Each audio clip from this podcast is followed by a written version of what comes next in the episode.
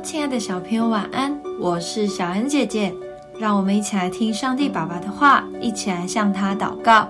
提摩太前书三章十四到十五节，我指望快到你那里去，所以先将这些事写给你。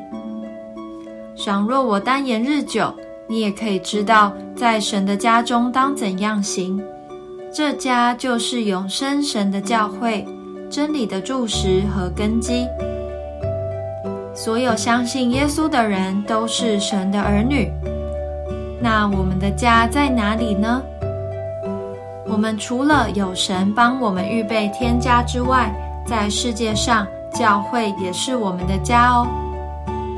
其实教会是神的家，而且因为我们是神的儿女，所以他把我们全都带回他的家——教会。我们可以聚集在一起听他的道理，一起唱诗歌、祷告，一起敬拜神。无论老老少少，因为神的拣选，都变成了弟兄姐妹。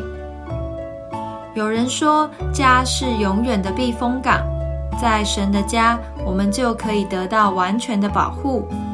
而我们也要与家人、弟兄姐妹相亲相爱，互相帮助。